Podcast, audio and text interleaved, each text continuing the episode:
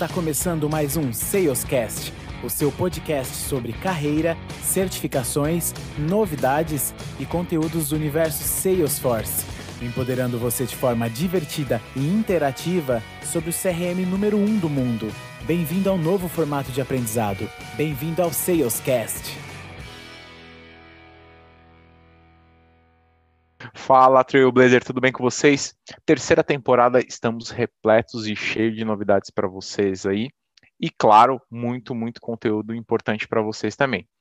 Bom, vamos falar de um tema muito interessante aí. Front-end. Já escutou falar? Sabe onde vive, sabe o que come, sabe como se reproduzem, não? Então, nosso convidado especialíssimo de hoje, Guilherme Monteiro, vai explicar um pouquinho para a gente sobre o que, que é um front-end, quais são as principais funcionalidades, o que, que você tem que fazer de fato para ser um front-end. Fica ligado aí que a gente vai trazer muito tema, muito conteúdo para você. Olha que, olha que vou te dizer que tem, tem é, é, como se procria, como, como pode dar problema essa questão do front-end aí. É bem, muito, né?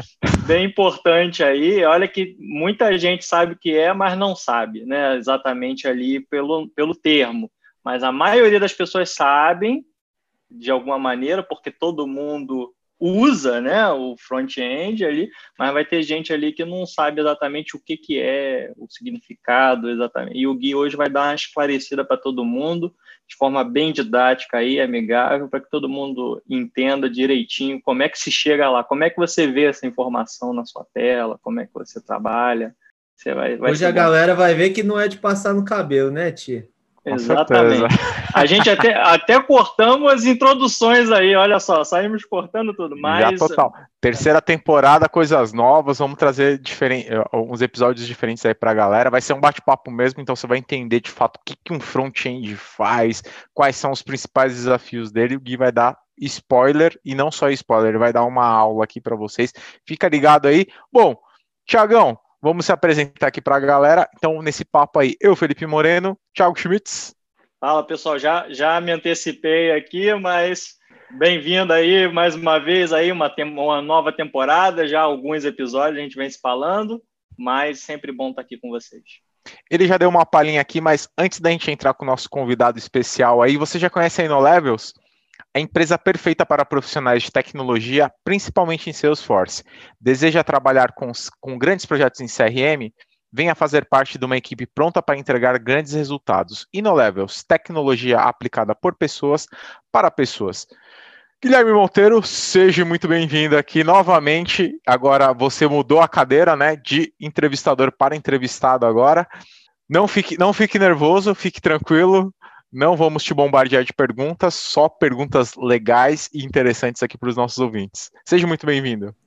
Obrigado, Fê. Como se eu não tivesse acostumado, né? Desde 2016 fazendo vídeo aí sobre Salesforce, é uma das primeiras pessoas aí dar a cara a tapa na comunidade, mas o mais gratificante é ouvir as pessoas de alguma forma agradecendo, né, pelo conteúdo. E hoje, em 2021, nós aqui bombando com a parceria, sempre juntos aqui, retribuindo e ajudando para a comunidade. Então, hoje, vocês são os entrevistadores e eu sou entrevistado, então manda a bala que eu estou totalmente preparado aí para poder ajudar os Trailblazers aí do outro lado. a vingança será maligna. Ixi, total. Aquelas, pergun aquelas perguntinhas. A vingança nunca per... é plena, mata a alma e envenena, hein? Exatamente. Verdade. Gui. Mas, Gui, deixa eu te cortar um pouquinho aqui, porque eu sei que você vai pedir a ele agora a música. Exato. E o Gui já veio falando, poxa, na minha outra entrevista eu não tive música, no meu episódio eu vou pedir música. Então, Gui, manda bala aí, pô. Pede sua música aí, tão esperada, né? Tantos episódios participando aqui, entrevistando e nunca escolhe a música, né? Hoje é sua. Não, e sempre, Ti, eu fiquei engolindo a seco, né? Quantas entrevistas eu participei, basicamente de todas, acho que só não participei da sua, do Hacks e Admin, porque de fato eu tive um compromisso que eu não consegui mudar a data e não consegui participar, mas toda vez que alguém pedia a música, eu de fato ficava com aquilo entalado, né? Puta, todo mundo pediu música, só eu que não pedi. E eu acredito que se a galera pegar lá e escutar toda a playlist do, dos seus cast das outras temporadas também, vai ver que o meu episódio provavelmente é o único que não tem música, né? Então eu vou até processar os seus cast aqui nos bastidores, porque eu não pedi música. Brincadeiras à parte, né? É, hoje a Mas fico feliz vai... aí, pelo menos, pelo menos antes de você completar aí para você ganhar sua liberdade de expressão, é, fico feliz de você ter dito que foi um compromisso que eu já achava que era pessoal você não ter participado da minha entrevista, porque você participou de quase todas ou todas, né? Então fico feliz que foi por um compromisso. Não, com certeza, ainda mais não consegui participar de um episódio que é tão famoso, né? Tinha um assunto que eu gosto bastante, principalmente tem a ver com educação, né? e hacks para certificação de admin, mas você deu dicas valiosas lá, a gente já comentou em alguns outros episódios, até a minha irmã utilizou para estudar, utiliza né, as dicas para estudar para certificação da OAB, que não tem nada a ver com Salesforce, né? Mas, de fato, é um episódio que eu gostaria de ter participado. Fica tranquilo que não é nada pessoal, não, tá? Mas, Gui, fica tranquilo, já dando spoiler aqui para a galera, que nessa temporada vamos ter uma, uma entrevista aí, vamos ter algumas coisas aí sobre, sobre certificações e não especificamente de uma, de, de uma certificação, vai ser no âmbito geral mesmo, então vai ser meio que um planinho de estudo aí para a galera que quer tirar alguma certificação, enfim, até o que você comentou, quero tirar uma certificação na OAB, se você seguir esse passo a passo aí, com certeza você vai ter sucesso. Mas vamos parar de enrolação, Gui, qual Deixa é eu pedir logo, você... senão você vai qual esquecer, música, vai começar pular, a pauta vou... aí, Exatamente. eu vou perder a música de novo, né? Muito justo. Mas, exato, mas Fê, brincadeiras à parte, tem um cantor que eu gosto muito, e a Fafá que tá ouvindo do outro lado aí, até chorou quando ele veio a falecer, que é uma música que se chama Changes, do David Bowie, tá? E se você perguntar por que dessa escolha, basicamente ela tem uma tratativa bem interessante, mas principalmente a desafios, né? Tem um refrão que ela fala que é referente virar e encarar o estranho. O tempo pode mudar, mas eu não posso enganar o tempo. Então, é exatamente para você encarar desafios aí do outro lado, e se você procrastina, se você de alguma forma vê que, ah, vou deixar para amanhã e não começou a estudar, por exemplo, Salesforce hoje, né? A gente vem falando bastante aí sobre a crista da onda, né? Uma hora a onda fica mais baixa e quando uma hora ela pode nem existir mais. Então é para você refletir aí com essa maravilhosa música do David Bowie, que também estará lá na nossa playlist lá do Salescast no Spotify. O link estará aqui na descrição do episódio para vocês. Sucesso Maravilha. Total. Bem legal. Bom, Gui, já aproveitando já, nossa terceira temporada aqui, a gente está trazendo um pouco de novidade para os nossos, nossos ouvintes aqui, nossos Trailblazers. É, que frase você deixa? Você já, já deu uma citação de alguma aí, não sei se você vai deixar essa ou se você vai deixar alguma outra frase de impacto aqui para nossa galera. Naquela ocasião que eu pude falar uma frase, né? Eu deixei uma frase do Steve Jobs, inclusive é uma frase que faz parte do meu perfil do, do WhatsApp. Mas nessa ocasião tem um livro que eu não terminei de ler e retomei a leitura dele agora, que vergonha, né? Faz tempo que eu mencionei ele, mas tem um livro que se chama Sutil Arte de Ligar o Foda-se, né? E faz bastante reflexões no, no, modo de viver de maneira geral. Mas tem um, uma frase ali que eu até grifei no Kindle, dei um highlight lá na frase, que é assim, ó. É, não é uma frase de impacto, mas é uma frase de reflexão, tá? Que basicamente é assim: você nunca será feliz se insistir em tentar descobrir o que é a felicidade, vírgula. Você nunca viverá verdadeiramente se estiver procurando o sentido da vida. Então, viva, não que você tenha que viver sem regras, né? Mas viva com as devidas preocupações aquilo que você quer de fato é, se preocupar e agregar. Porque é, um dos dizeres desse livro é é, você não tem que viver procurando ser o máximo de felicidade, porque afinal você tem que procurar quais os tipos de problema que você quer lidar e acompanhar no seu dia a dia, né? Então é uma frase que eu gostei bastante e decidi trazer para o episódio de hoje. Bem legal, Gui. Obrigado por isso, compartilhar. Isso me lembra, Gui, uma, é uma tirinha, né? Não tem um autor assim específico. Se tiver, me perdoem, né? É, porque eu, recebi na internet há muito tempo, mas tinha uma tirinha do, do cara perguntando para o sábio, né? Qual é o segredo da felicidade? Aí o sábio responde: é não discutir com idiotas. Aí o cara fala: não, não concordo com isso. Aí, Tudo bem. Simples assim, né? Não tem. Tudo bem. Não discuto com idiotas, né? Só Exatamente. morre o assunto. É, tem, às vezes a gente tem que fazer isso, né? A gente vê se desgasta né, com coisas que não valem o esforço, né? Então, é, acho que é bem isso, né? Super concordo, Com certeza. Tio.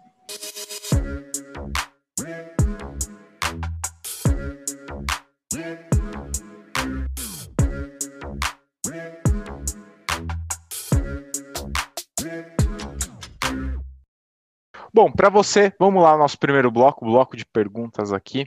Para você que não conhece o Guilherme Monteiro, o Gui, ele é nosso, além de nosso parceiro, ele também é fundador lá do canal Salesforce Brasil.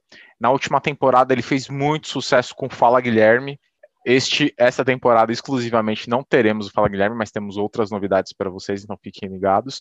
Mas Gui, como já faz um tempo da sua última entrevista aqui, inclusive você nem pediu a música, né? Na época acho que nem tinha a música, eu vou falar que não tinha, tá? Só para não ficar feio aqui.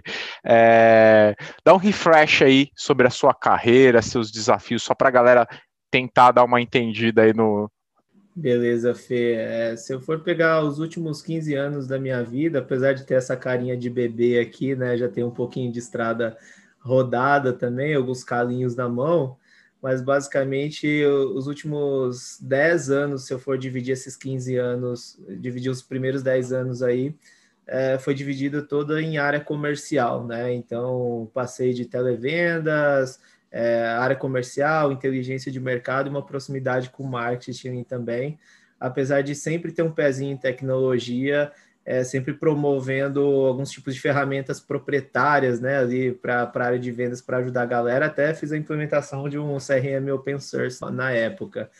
E, e, pensando justamente nessa migração, em 2015 eu estava concluindo a faculdade de análise e desenvolvimento de sistemas, né? E teve um colega meu que era prestador de serviços no Banco Santander.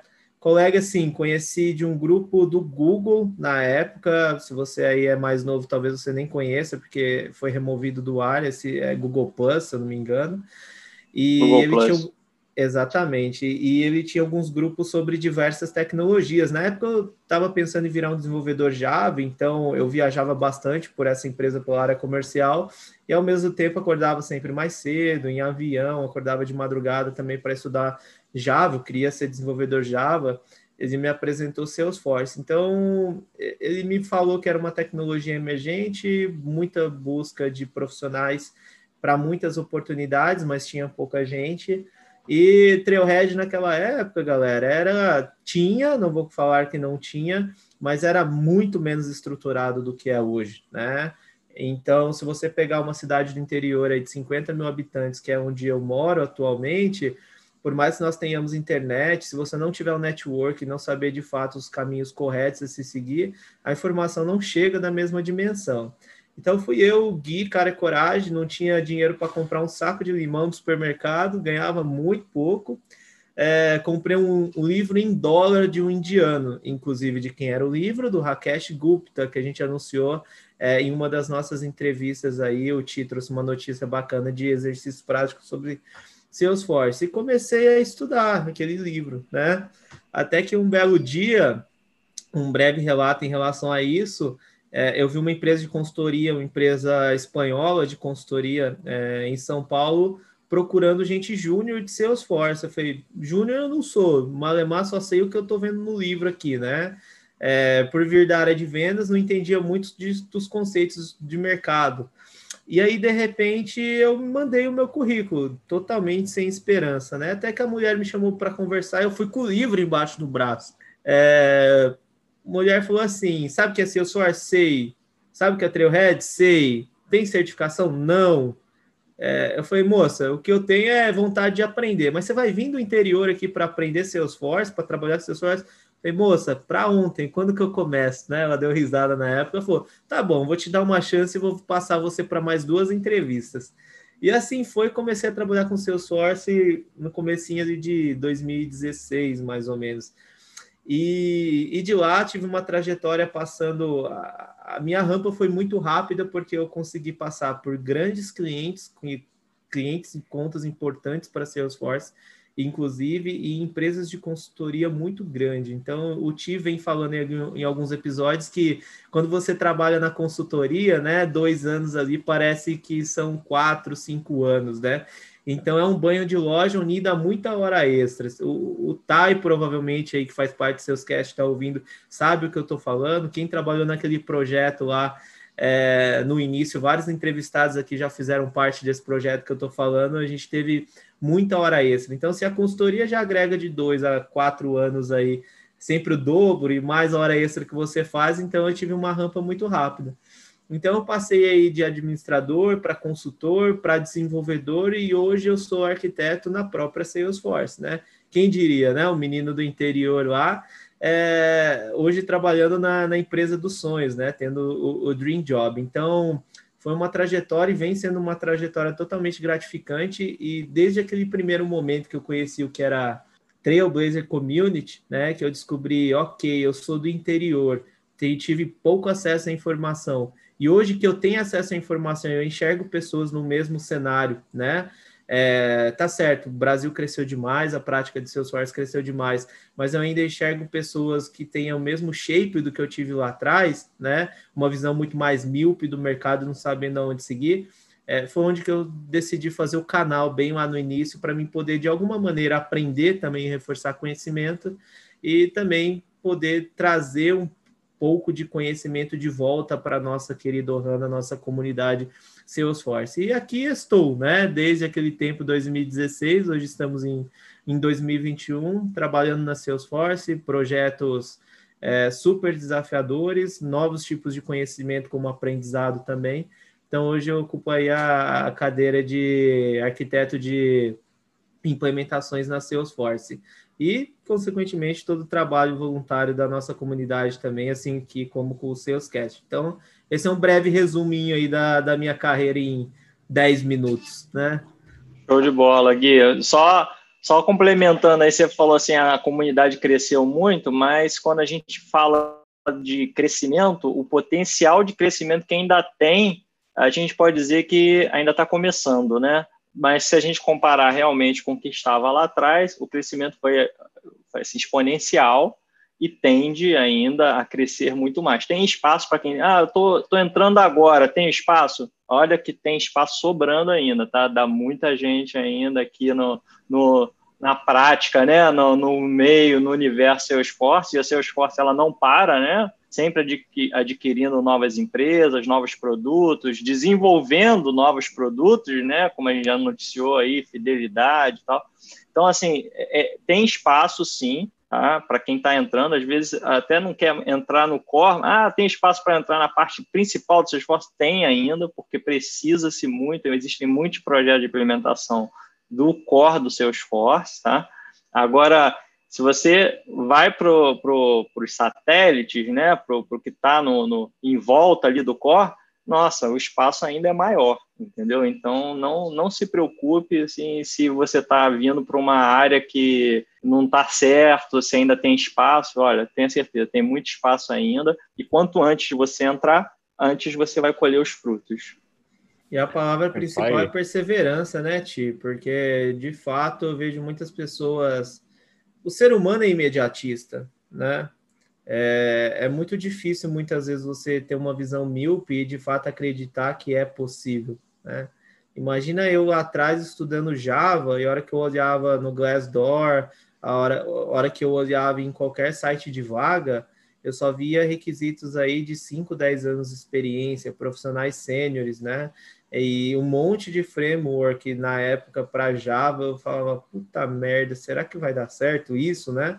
E Salesforce foi uma flecha no escuro, uma pessoa que eu tive a confiança de acreditar e falar, deixa eu olhar o que, que é CRM, se é de passar ou comer no cabelo, né? Entender o que, é um PAS, o que, é um SAS, o que, que é um IaaS, entender a história da empresa, entender quais são os produtos, entender as indústrias, entender os mercados. É claro que hoje isso não foi numa única leitura e numa única sentada, foi muita troca de experiência.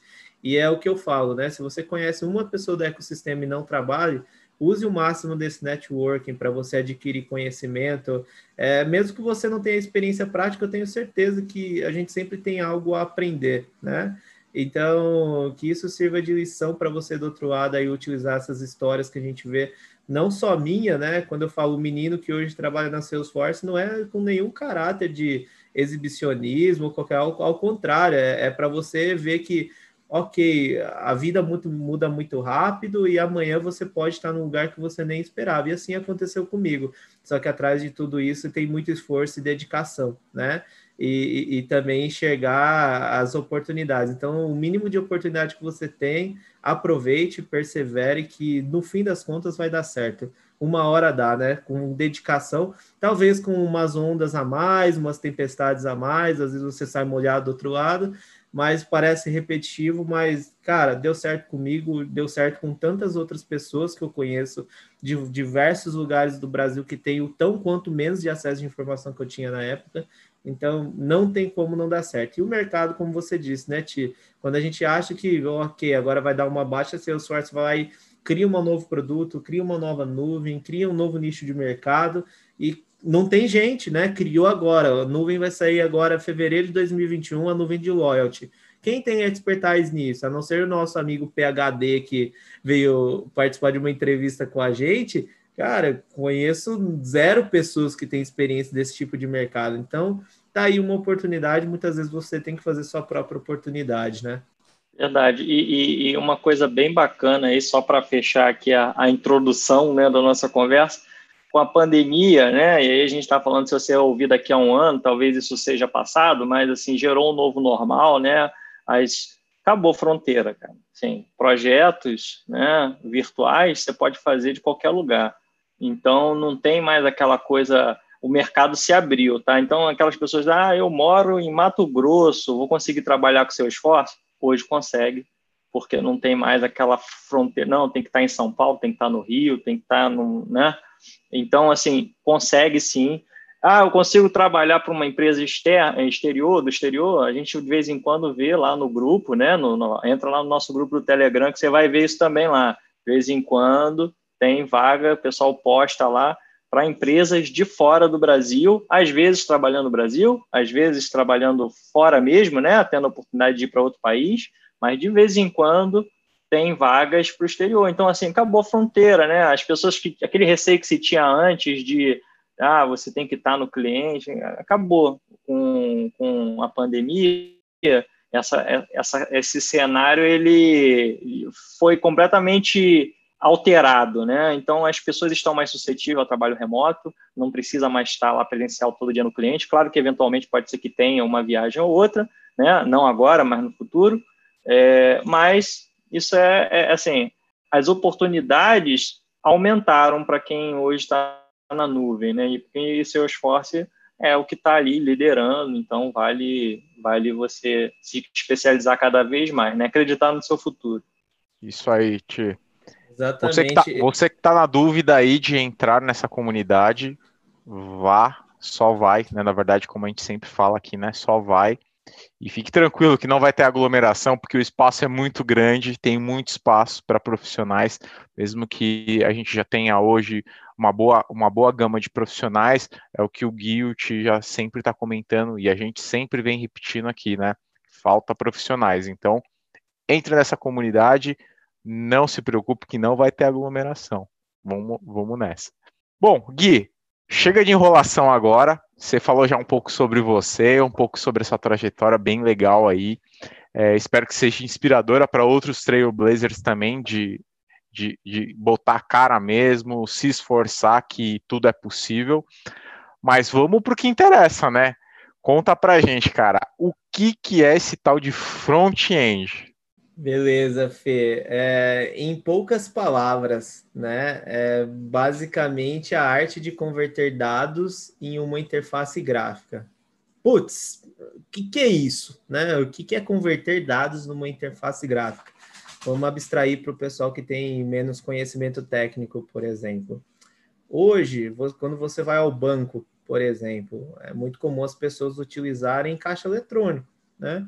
Ao mesmo tempo que você pode utilizar o aplicativo do seu banco dentro do celular, né? Ao mesmo tempo que você pode acessar uma loja virtual e fazer uma determinada compra num e-commerce, né? E o que acontece dentro de todas essas experiências que eu mencionei, dentro de diversos canais de comunicação? É, essa interface gráfica, ou seja, aquilo que está sendo exibido para você, cliente, é, ou seja do banco, ou seja do e-commerce, faz parte do front, né? Então, se a gente for separar a palavra front-end, então a, a, frente do fim, não, é aquilo que está de frente de fato é, para o usuário, né? Então, qualquer tela que tenha, é, não simplesmente não precisa ser um site da internet, eu mencionei aqui um aplicativo, pode ser uma aplicação feita em qualquer linguagem é, legada que não utilize tecnologia da web, ou pode ser um web, desde que seja um sistema aí para a padaria do seu Zezinho, que tem um sistema de caixa lá na padaria, ou o banco que você está tão acostumado a acessar pelo internet bank ou pelo celular, toda essa interface visual é um conglomerado de tecnologias rodando por trás, e essas tecnologias, de fato, elas operam tanto do lado do cliente, que aí envolve o que é front-end, e também para o lado do servidor, que aí envolve o back-end, que não é tema hoje da nossa conversa, né?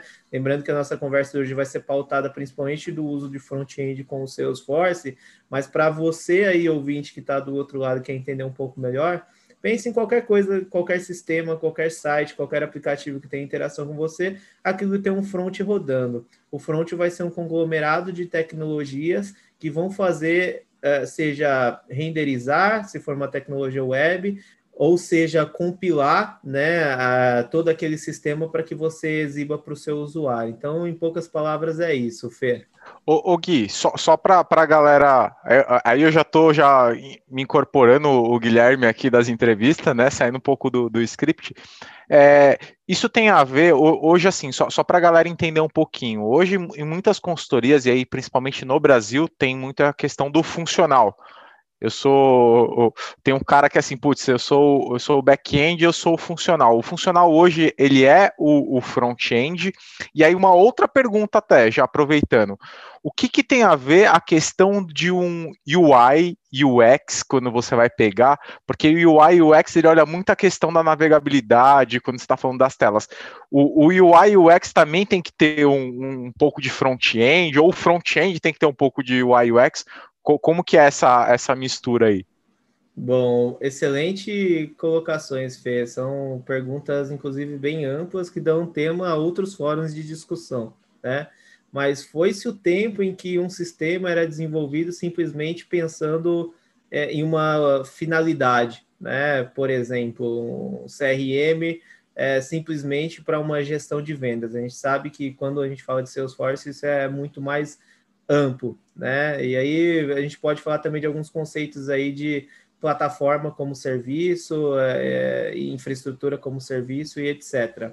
Mas, levando essa consideração hoje de que nós estamos vivendo a quarta revolução industrial, o Benioff da própria Salesforce, em outras apresentações a gente vê muito essa fala, né? Inclusive tem modos no Trailhead falando sobre quarta revolução industrial é, onde o cliente é o centro de tudo, né, o famoso customer centric, é de fato hoje necessário que a gente, a todo o ciclo de desenvolvimento do software, desde a concepção e, e, coleta de ideias, né, aquele famoso brainstorming, até o refinamento dessas ideias para começar a desenhar é, um possível entregável, muitas vezes esse entregável vai haver interação com o cliente, de fato é tão importante você pensar em quantos cliques o meu usuário vai dar, né? Ou quantos cliques o meu usuário dava naquele sistema legado. E hoje a gente está migrando para uma plataforma de transformação digital, ele tem que ter uma melhor experiência, né? como que fica a disposição de campos,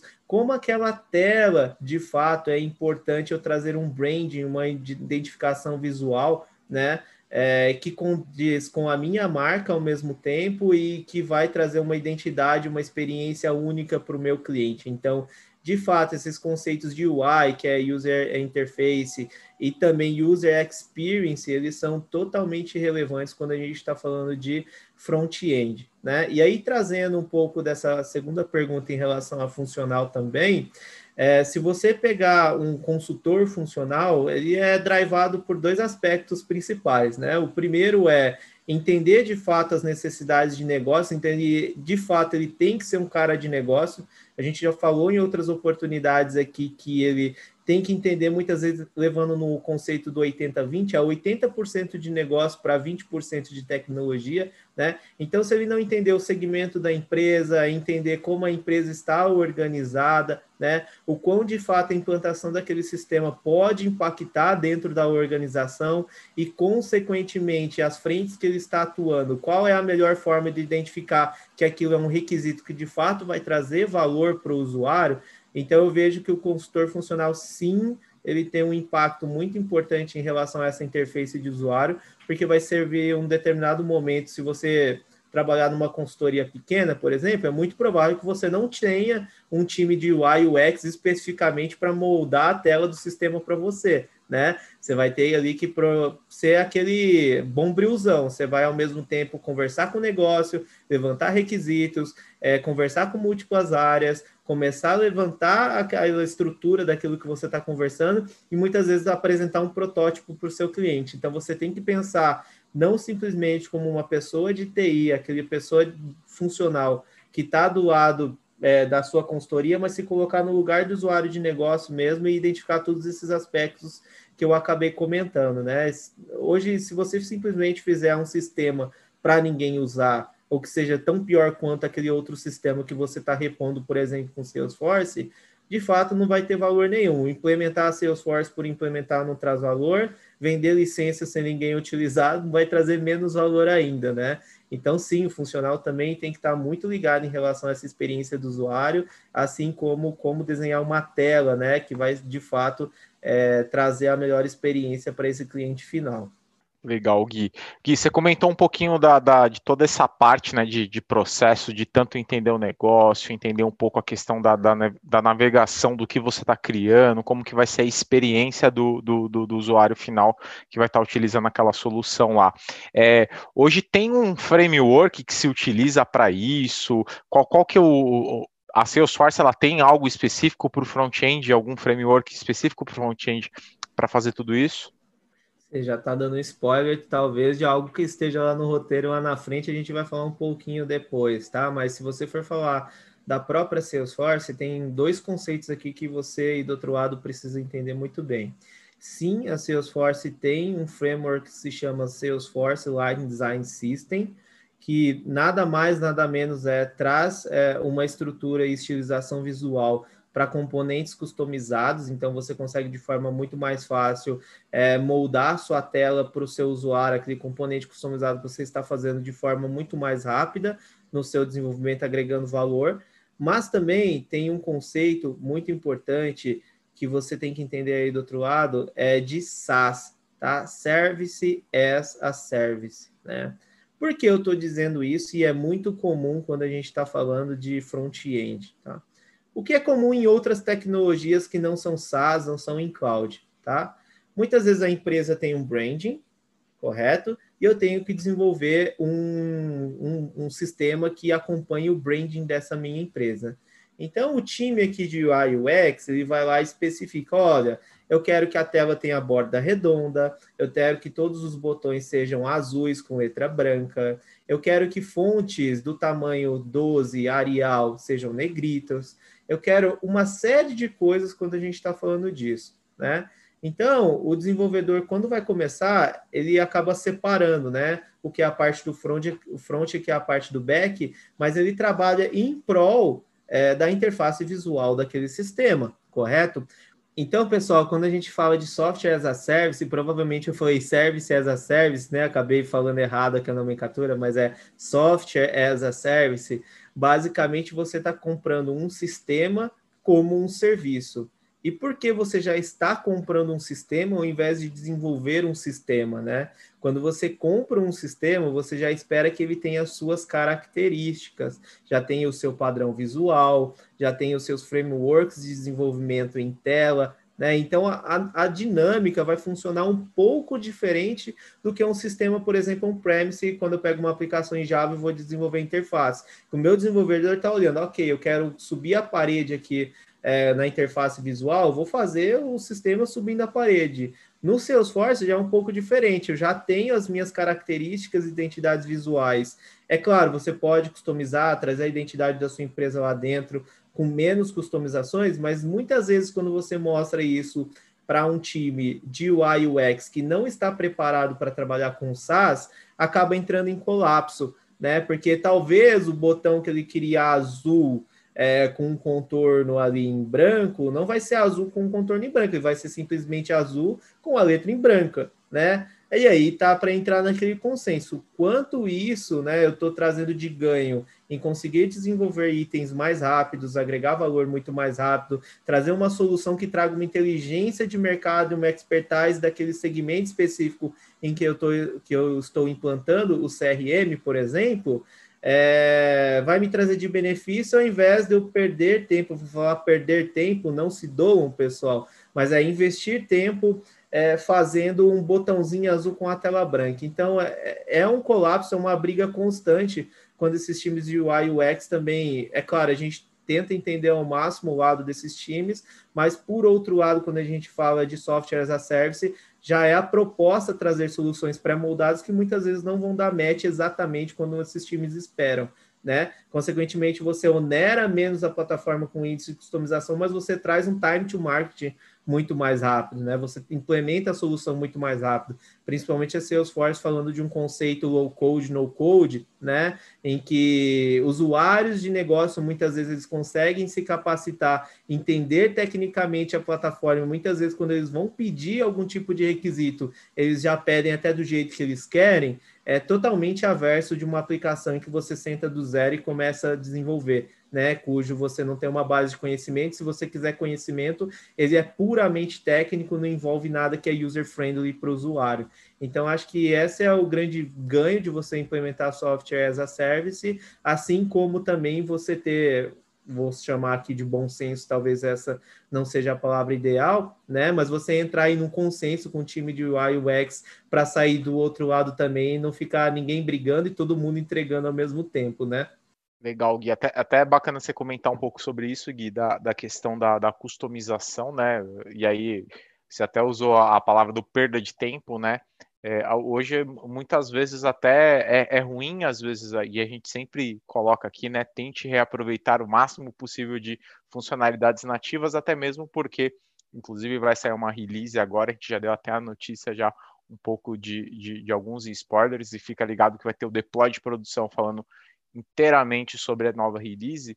E tem coisas que você customiza, você deixa de aproveitar, de aproveitar tecnologias ou funcionalidades que a release está saindo devido à sua customização e às vezes o seu botãozinho azul com a bordinha branca lá vai quebrar tudo, você não vai conseguir aproveitar o que a Salesforce está lançando de novo. Então, é bem importante às vezes avaliar essa questão do quanto aquilo ali vai dar de ganho, porque você vai além de perder tempo, você pode perder outras oportunidades justamente com as releases aí que a Salesforce vem, vem, vem lançando.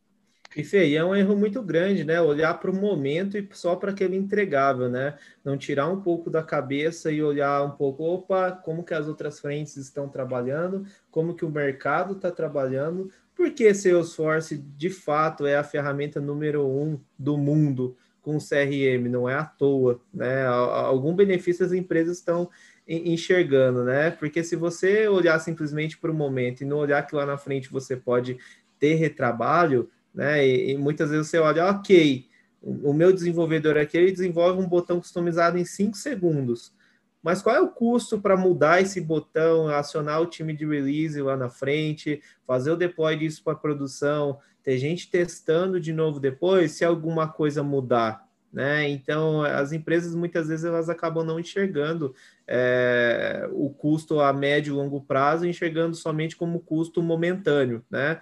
Ok, o seu desenvolvedor desenvolve o botão em 5 segundos, mas por outro lado, tem uma equipe de Salesforce que ainda não está tão madura, que vai ter que se qualificar no Trailhead, vai ter que passar por um curso oficial da Salesforce e talvez ganhar um ganho para fazer com o padrão o quanto é um investimento de demorar um pouquinho mais dentro daquela sprint, né? Mas entregar uma coisa nativa que vai sofrer upgrade consecutiva nas três releases anuais da Salesforce. Então é é tentar mascarar aquele custo que de fato é, vai dar um ônus lá na frente para o cliente. Então é por isso que é muito importante essa questão de low code, no code, principalmente trazendo o negócio muito mais próximo dos times de TI, né? Para entenderem que, opa, com Salesforce pode ser um pouco diferente, tá? Então é, é muito importante esse ponto que você mencionou de fato. Gui, aí falando, você falou um pouquinho do, do, do framework que a Salesforce hoje, hoje utiliza. Para front-end, tem algum framework específico também? Tem sim. Por mais que eu acabei compartilhando um pouquinho do que é o Salesforce Online Design System, né, que é um framework para UI e UX também, é, existem frameworks específicos para a galera que é desenvolvedor front-end, né? Eu posso mencionar aí dois importantes, que um é o Bootstrap, que é um framework de CSS, estilização criado pelo Twitter, tá?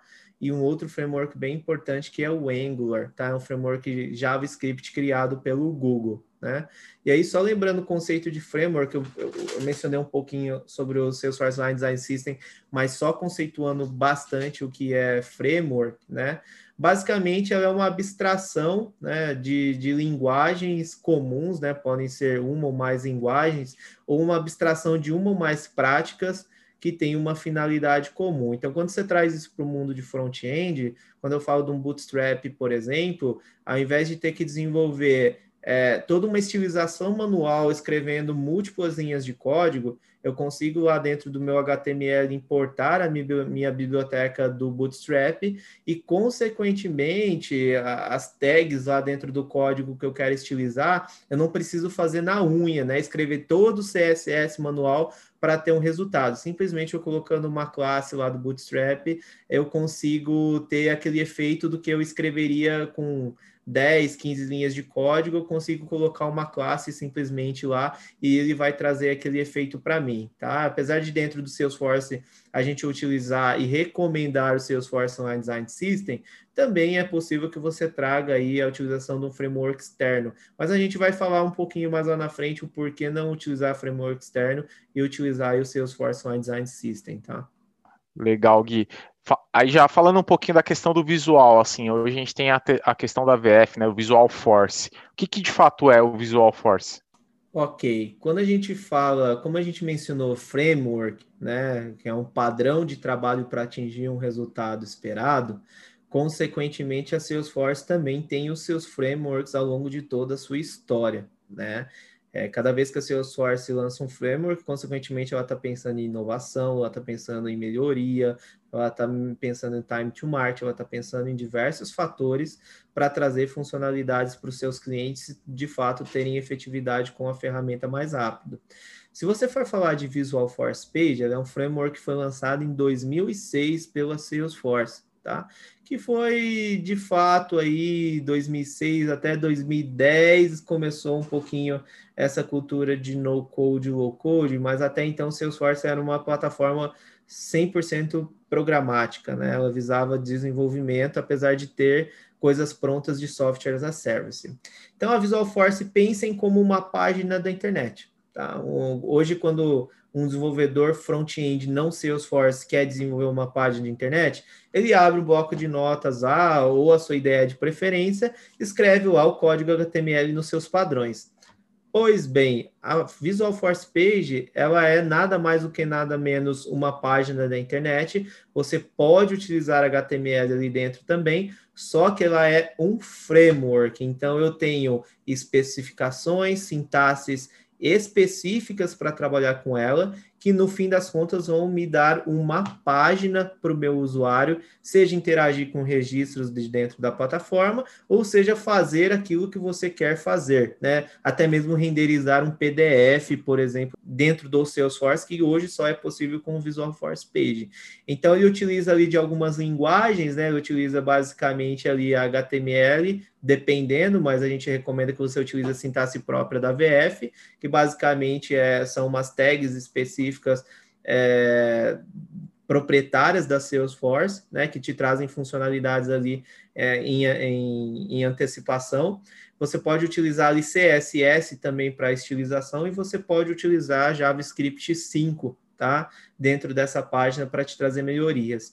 E a, a grande vantagem na época, hoje os componentes são muito mais vantajosos, é que você interagia back-end com front-end, né? Então ficava o Visual Force para o front e back-end com o Apex. Só que a desvantagem da Visual Force na época era que a cada interação do usuário eu tinha uma requisição para o meu servidor.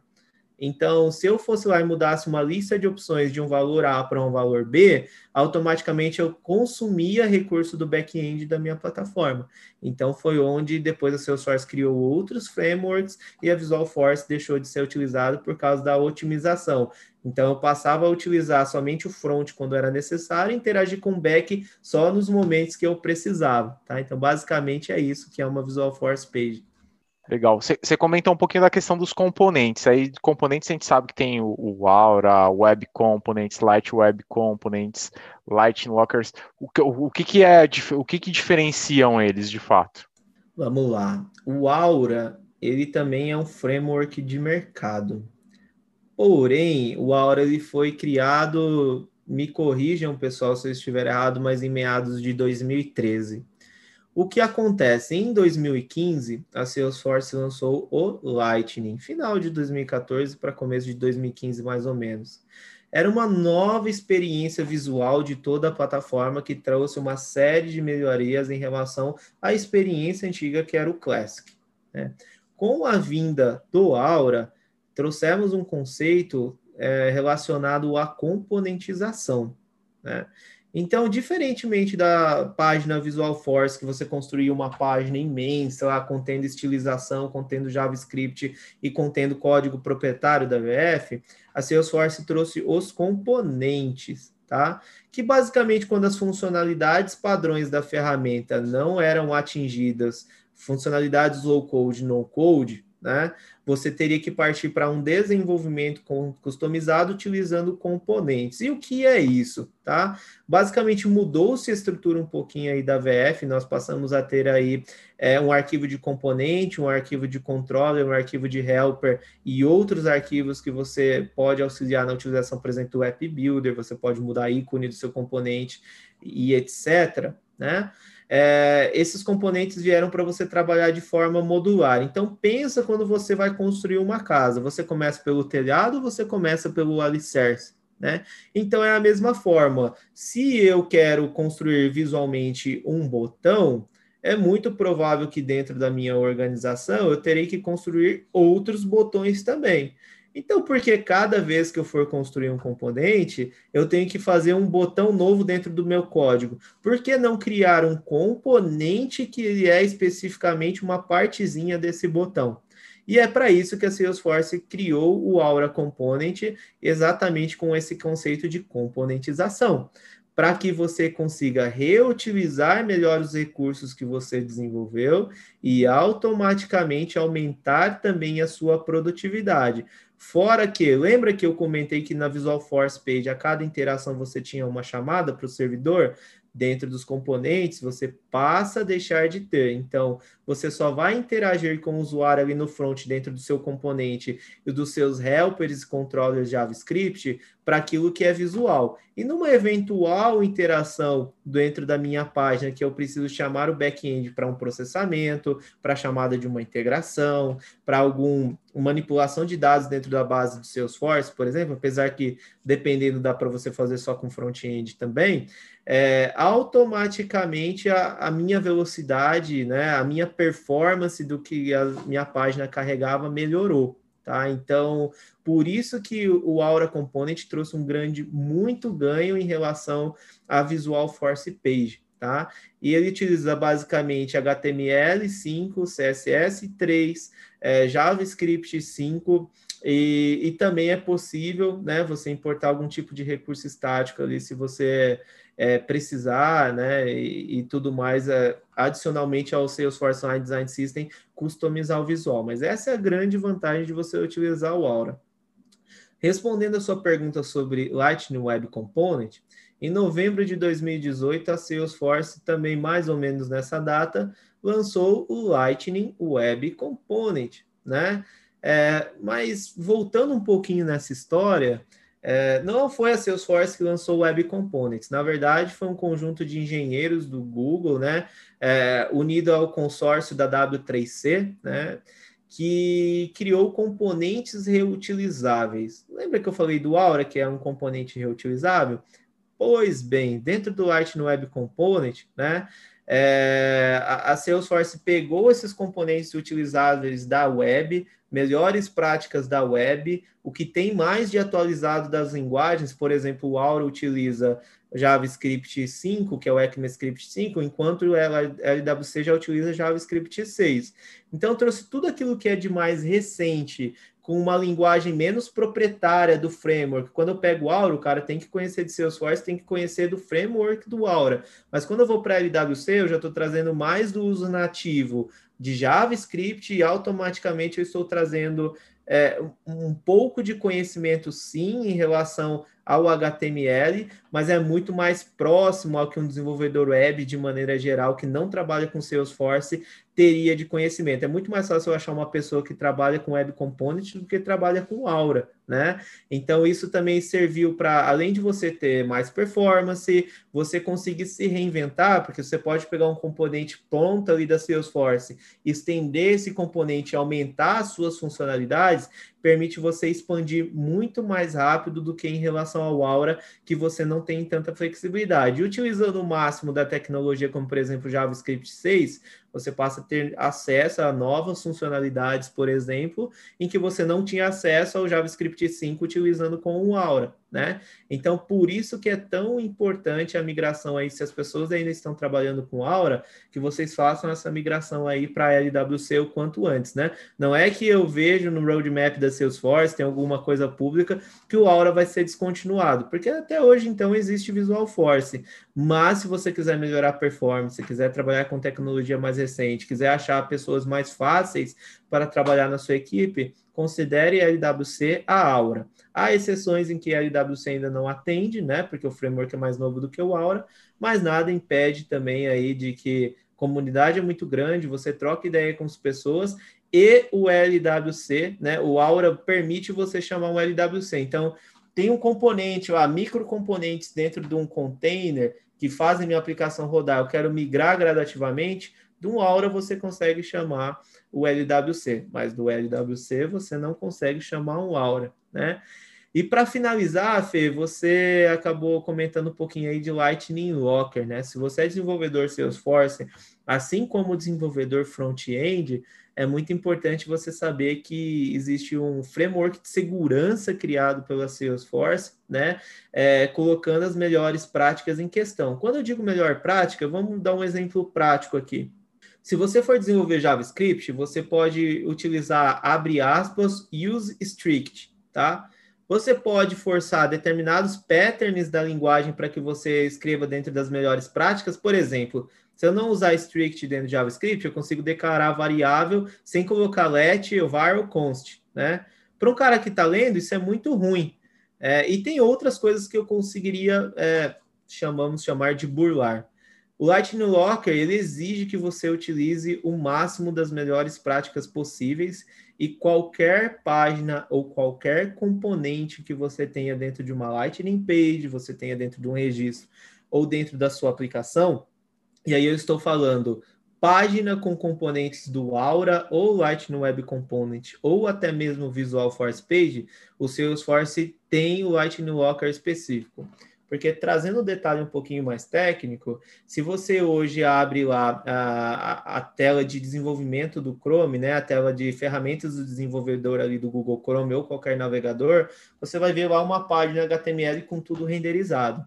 E o que o Lightning Walker especificamente faz, ele pega esses componentes específicos e coloca num namespace específico. Ele isola esses componentes para que você consiga utilizar eles dentro da melhor prática. Então, por exemplo, se eu tenho o Salesforce renderizando uma página de um registro que tem um componente, você vai ver lá um HTML gigante com as classes proprietárias do Salesforce, mas o seu componente vai ter um nomezinho antes e depois o nome do seu componente lá na árvore do DOM, que é o Document Object Model, tá? Então você consegue ver ali a particularidade do seu componente ali é, e é onde de fato o Lightning Locker está presente, tá? Então basicamente conceituando tudo de componente, é uma aula de componente essa aí para você que está assistindo também. É assim um pouquinho que funciona do Salesforce, tá? Legal, Gui. Falei que a gente ia ter uma aula para vocês, hein, Trailblazer? E aí, estão gostando do, do, do papo? Fica ligado aí. Se você ainda não pegou a caneta, corre lá, que no próximo bloco aqui a gente vai trazer muita coisa. O Gui vai dar mais uma aula para vocês sobre front-end. Fica ligado aí que no próximo bloco tem muito mais novidades para vocês aí também.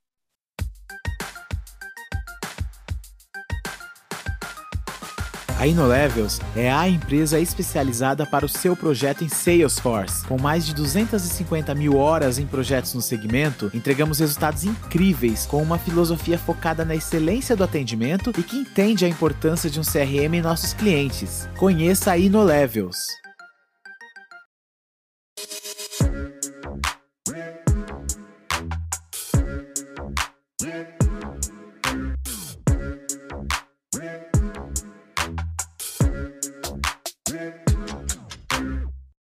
Estamos de volta aqui no nosso segundo bloco com o nosso convidado especial, Guilherme Monteiro, falando um pouquinho sobre a questão, um pouquinho não, muito, né? Falando sobre a questão de front-end. Gui, quais linguagens existe hoje no Salesforce referente a front-end? Tati, é... desculpa. Tá bom, Fê. É, é uma pergunta meio subjetiva, porque eu não vou abordar qualquer tipo de biblioteca externa que você pode utilizar lá dentro, tá? Se eu te falar, por exemplo, se você ampliar os seus desenvolvimentos com IaaS, né, Infrastructure as a Service, como por exemplo no caso do Heroku, você consegue utilizar outras tecnologias em conjunto com o Salesforce. Não estou falando simplesmente contratei o CRM hoje, quero desenvolver, né? Basicamente é o HTML, que é uma linguagem de marcação, né? O CSS, que é uma linguagem de estilização, e, consequentemente, aí o JavaScript, que é uma linguagem de programação interpretada, tá? São essas três linguagens comuns aí que você utiliza dentro do Visual Force ou do Aura Component, Lightning Web Component, de maneira geral dentro da plataforma, fora as funções declarativas, né? Boa, Gui. E tem, assim, alguma questão de versionamento que faça diferença ali no, no, no, no desenvolvimento ou é tudo igual?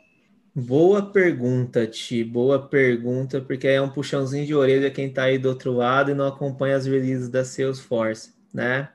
Quando você baixa um metadado, né? Lembrando que é metadado, é dado sobre dado, né? Quando eu crio um componente, ele é um componente, ele é um dado em questão.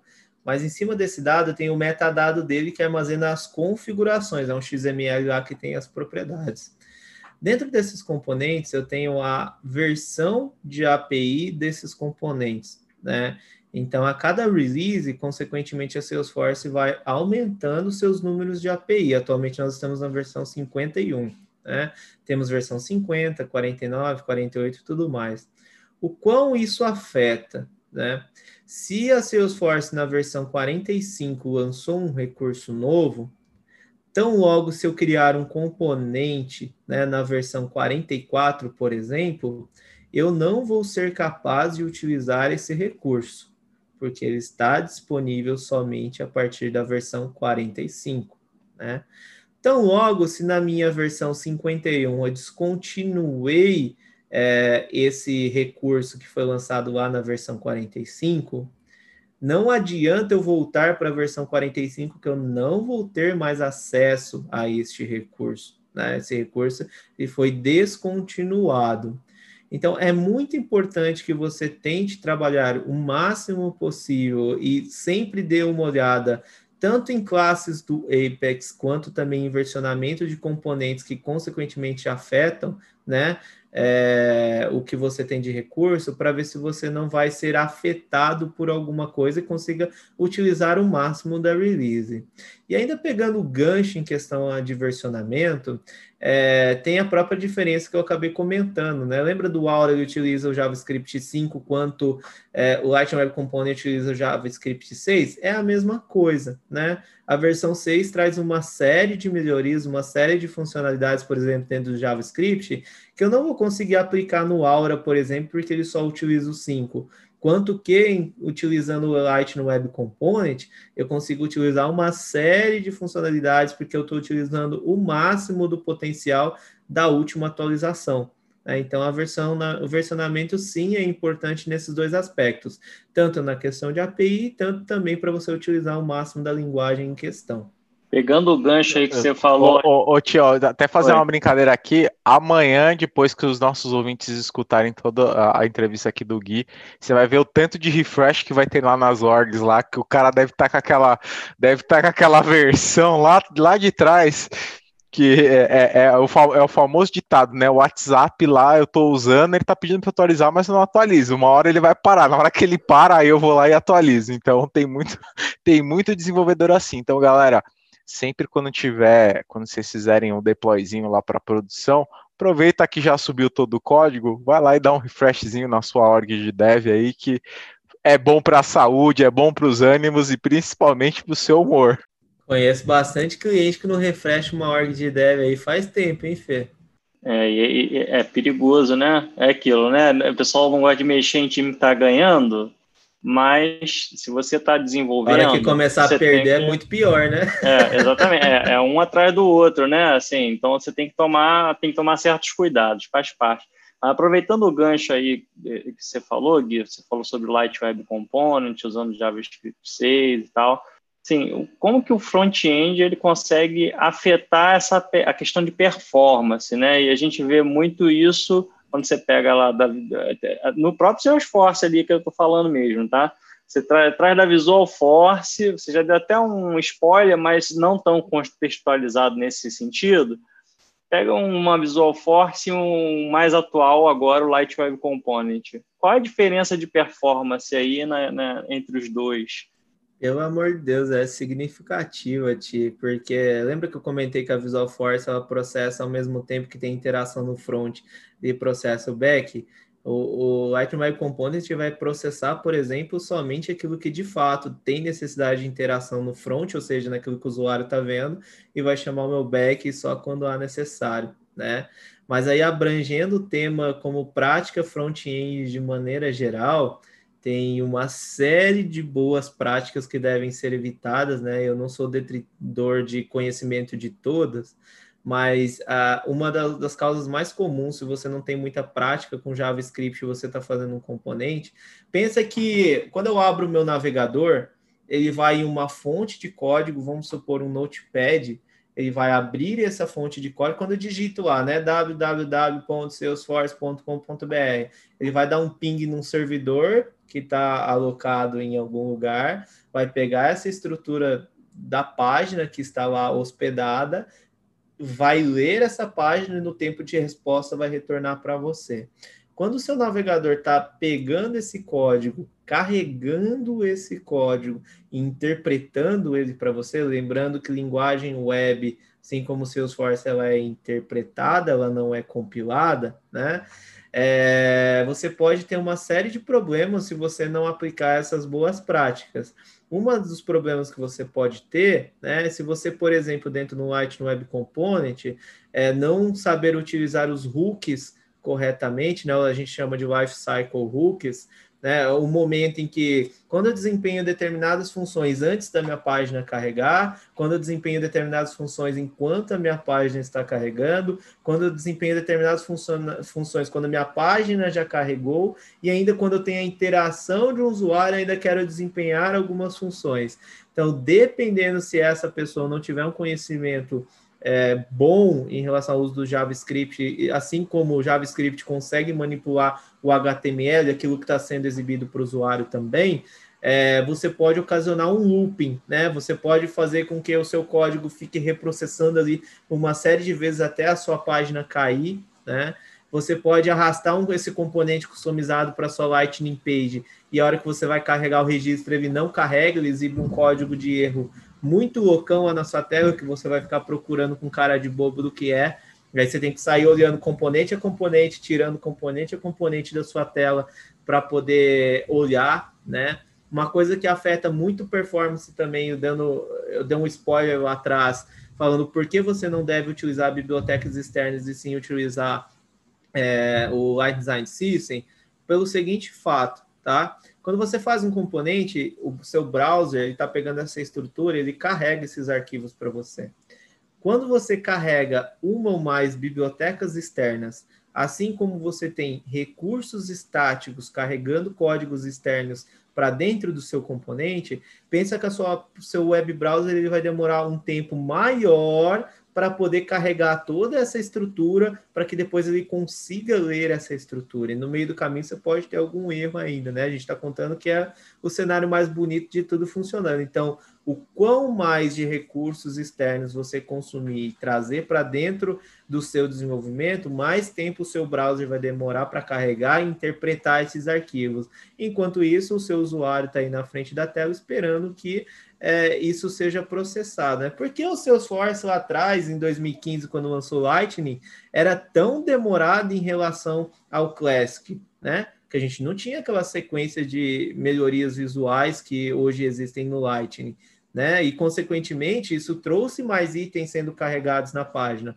Mas porque o Lightning hoje ele é tão melhor quanto ele era em 2017, por exemplo, em 2018, quando a Salesforce lançou o Lightning Web Component, porque a própria Salesforce pegou todos os seus componentes que ela disponibiliza para você, por exemplo, lá no App Builder, que você pode arrastar e soltar componente para você de acordeão para abrir, componente de lista relacionada, né? Tudo aquilo é componente que a plataforma desenvolve. Ela converteu todos os seus códigos para Lightning Web Component. Lembra que eu comentei que é um framework público em cima do Web Component, que utiliza linguagens mais recentes, você tem menos do framework e mais de linguagens comuns de mercado, e consequentemente o seu browser aí do outro lado está mais preparado para renderizar. Então é por isso que a plataforma hoje ela também é muito mais rápida do que era anteriormente. E aí tem uma série de outros itens, como por exemplo, callout, né? Você sabe que a gente pode fazer callout também do JavaScript, que é uma linguagem que deveria ser utilizada para front-end, mas você pode utilizá-la como back também somente em casos específicos eu vejo que você tem que fazer, então é, é muito mais rápido o back-end performar no callout do que o front-end. Consequentemente, também você fazer processamentos de back-end, né? Você onerar muita, muita transformação de dado ali no seu front, quando você poderia mandar para o seu back fazendo um estalo de dedo com o Apex. Então, onera também o carregamento da sua página, né? E, por exemplo, redirecionamento, o seu usuário lá clicou no link tal e a sua página carrega para ele bater num outro servidor e fazer o redirect para outra página, isso também aumenta o tempo de processamento. É, outras práticas também, você ficar reescrevendo o mesmo código você não saber o momento ideal de você colocar aquela parte da página para renderizar. Quem mexeu bastante com Visual Force Page tinha a questão do re-render lá, né? Em um momento específico eu tinha que re-renderizar uma porção da página, ou com os Lifecycle Hooks eu posso colocar em momentos diferentes, eu carrego uma parte do código e não ficar duplicando um monte de trecho de código, isso também ocasiona lentidão aí na sua página, tá? Então é muito importante que você siga aí boa dessas práticas, boa parte dessas práticas que eu acabei mencionando aí para vocês, ouvintes. Muito bom, Gui. Gui, você comentou um pouquinho sobre, um, um, você deu meio que um, um, overview aqui, e aí no mercado a gente acaba olhando um pouco, da, principalmente na questão do ecossistema, a gente acaba vendo um pouco da, da questão do full stack, tem a questão do front-end, back-end. É, qual é a diferença deles é, hoje dentro do, do ecossistema? Tá bom, Fê. É, se você for falar de mercado de maneira geral, né, apesar da gente ver vagas com descrições absurdas, você vê muitas vezes recrutadores ou clientes especificando que a pessoa tenha conhecimento de 10 anos numa tecnologia que tenha 5 anos de mercado, né? Para Salesforce, aqui no mercado brasileiro, eu vejo que é um pouco diferente, tá? E, vocês vão entender por que do meu pensamento, não que eu seja o dono da razão e esteja completo da verdade, mas é o que eu experimentei aí ao longo dos meus anos de projeto aí, trabalhando em grandes empresas de consultoria. Hoje, quando você vê uma oportunidade de desenvolvedor Salesforce, a não ser que seja para uma razão muito específica, um momento do projeto muito específico, é, que eles tenham que focar exatamente no de determinado conhecimento, vai ser muito difícil você ver desenvolvedor front-end Salesforce ou desenvolvedor back-end Salesforce, né? Geralmente, os desenvolvedores Salesforce, eles são full stack.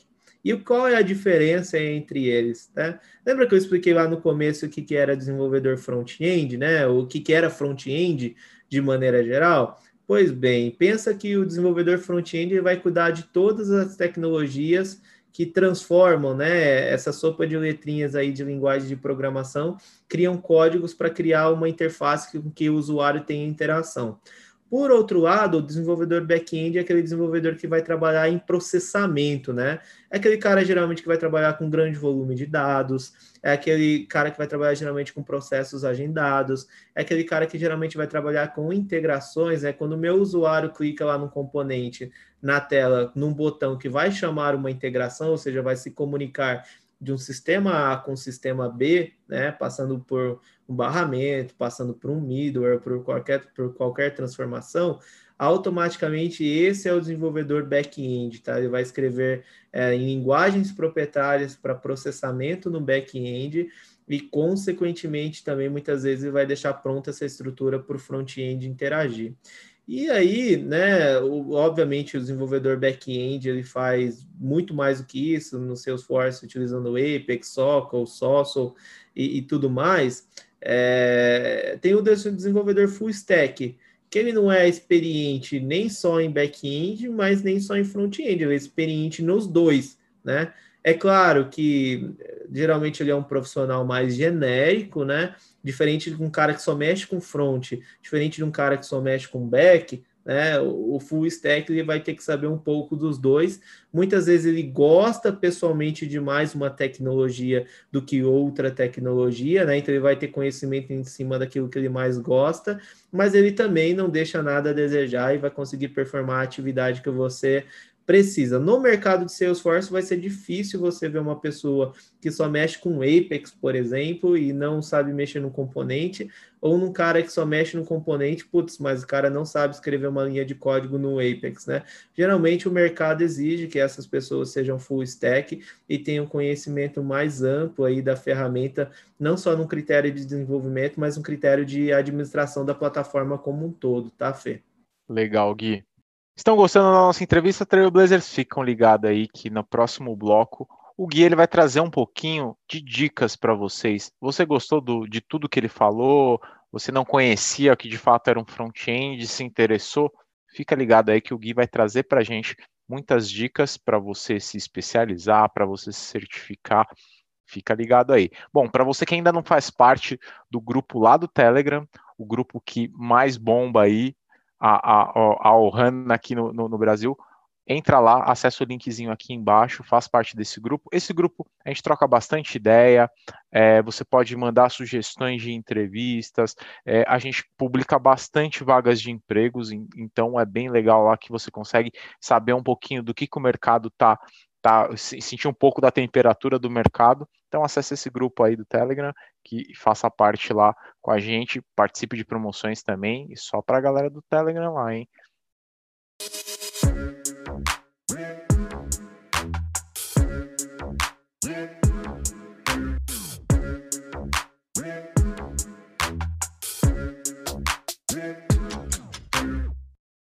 Estamos de volta aqui, nosso terceiro bloco. Nosso terceiro bloco acaba sendo dicas de ouro, aqui a gente traz bastante novidades para você. A gente vai falar um pouquinho também para você que quer se especializar em front-end, o que, que você precisa conhecer, o que, que, você, o que você precisa estudar e também, claro, as certificações que você pode tirar para você ser bem visto no mercado. Ti, você que você tinha uma pergunta aqui para fazer para o Gui, que pergunta é essa? Essa pergunta tem a ver, né, também com essas dicas tem ferramenta para usar o guia aí? Que ferramenta o desenvolvedor usa para desenvolver ali um front-end no Salesforce? Legal, Ti. É, tem sim, tá? E hoje em dia, o quanto mais a gente puder se beneficiar de ferramentas que aumentam nossa produtividade e ao máximo propicie que a gente entregue com melhor qualidade, são sempre bem-vindas, né? Inclusive, a gente sempre aqui, quando encontra alguma coisa diferenciada, a gente traz, inclusive, nas news, né? Para a galera também ficar antenado e poder usar o máximo de recursos aí que o mercado disponibiliza.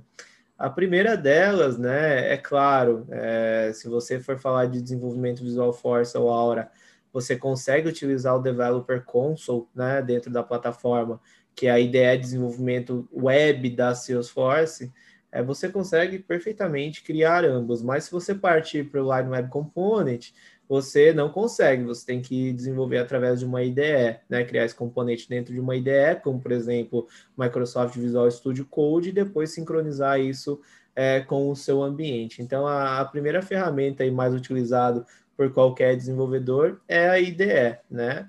E, consequentemente, se você utilizar uma IDE aí, eu, eu gosto muito do Microsoft Visual Studio Code, tá? Ela tem uma loja de aplicativos, também. Né? Assim como o Google Chrome lá tem uma loja online de aplicativos, a, a sua ideia de desenvolvimento tem. Lá existe uma infinidade número de aplicativos, de add-ons, na verdade, né, que você consegue instalar dentro da sua IDE, que te assessorem dentro de um desenvolvimento front-end. Vamos dar um exemplo aqui. Por exemplo, eu consigo instalar um plugin lá de HTML, CSS, JavaScript, que quando eu começar a digitar um pedaço do meu código, ele já vai dar um snippet de autocomplete. Ou, por exemplo, eu quero ter um boilerplate, ou seja, um pedaço de código que eu digitar lá doc type e apertar enter, ele já me dá a estrutura da minha página HTML5. Então, eu tenho uma infinidade aí de, é, de add-ons que eu consigo adicionar dentro da minha ideia de desenvolvimento. Outra coisa também, né, falando de ferramenta, é, eu tenho o Salesforce CLI. Né? Se eu quiser utilizar o Visual Studio Code, é, utilizando o Salesforce DX, se eu quiser sincronizar uma org junto com a minha ideia para que eu consiga subir um componente, eu tenho que instalar o Salesforce CLI. Se você digitar aí no Google é, download Salesforce CLI ou procurar aí no canal Salesforce Brasil como instalar Visual Studio Code, é, você vai ter o passo a passo aí de como isso funciona.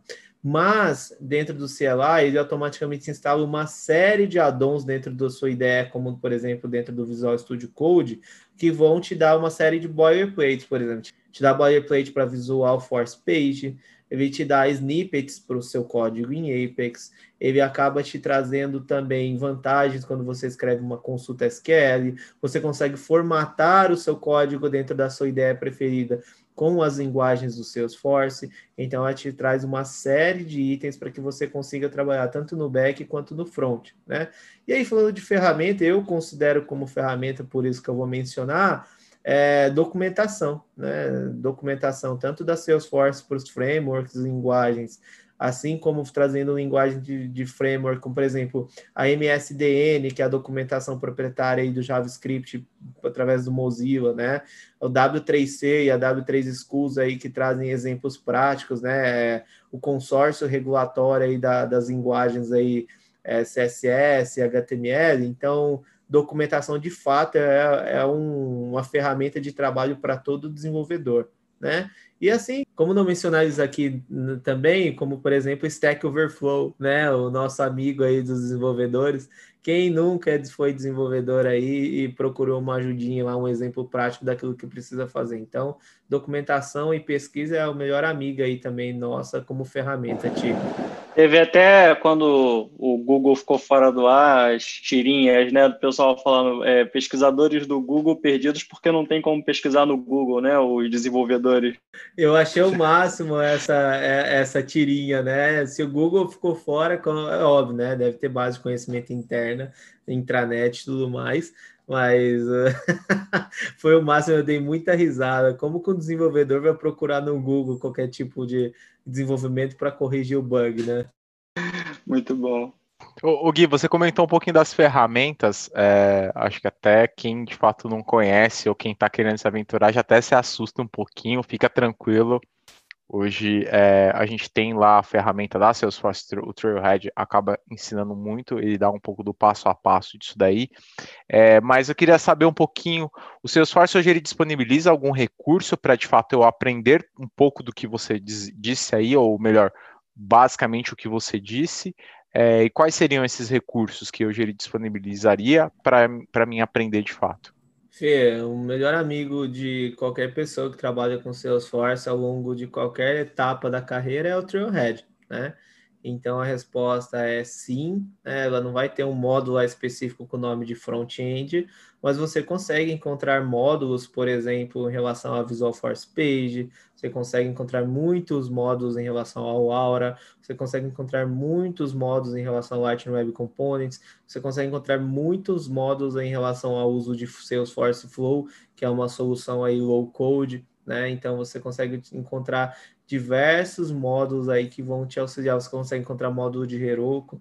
Então, você sim, é, através do Trailhead, você consegue ter acesso a, a boa parte de, da base de conhecimento para você se qualificar aí, não só como um desenvolvedor front-end Salesforce, mas também para qualquer outro aspecto que você queira se aperfeiçoar dentro da plataforma. Né? Fora isso, tem a própria documentação da, da Salesforce para os frameworks, né? Cada tipo de framework tem a sua documentação proprietária. E falando de Aura Component, Lightroom Web Component tem também as documentações, inclusive com exemplos práticos, né? Tem uma própria documentação apartada do Salesforce Line Design System para questão de estilização e boas práticas e padrões em relação a UI e UX também, é uma documentação bem, bem interessante e fora as documentações aí padrões, né, que eu acabei mencionando aí da, da W3C, W3 Schools aí, é, em relação a, ao próprio uso de HTML, CSS e JavaScript, tá? Então, é, essas são as fontes, eu acabei mencionando não Salesforce também, mas as principais disponibilizadas pela Salesforce, além de canal no YouTube para Salesforce Developers, né?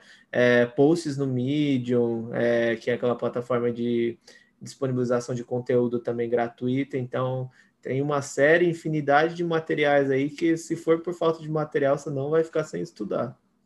Legal, Gui. E, e, tem alguma. Eu quero ser um front-end hoje. Tem alguma certificação que é, que, que é obrigatória? Tem algum pré-rec para mim ser de fato um front-end? E já até emendando essa pergunta, já falando um, uma outra, o que, que você considera como uma certificação plus?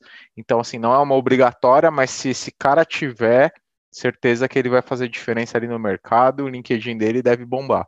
Ti, claro, eu, é, eu não sou um especialista 100%, minha carreira não foi voltada 100% a desenvolvimento front-end, ao contrário, sempre foi voltada como full stack, né?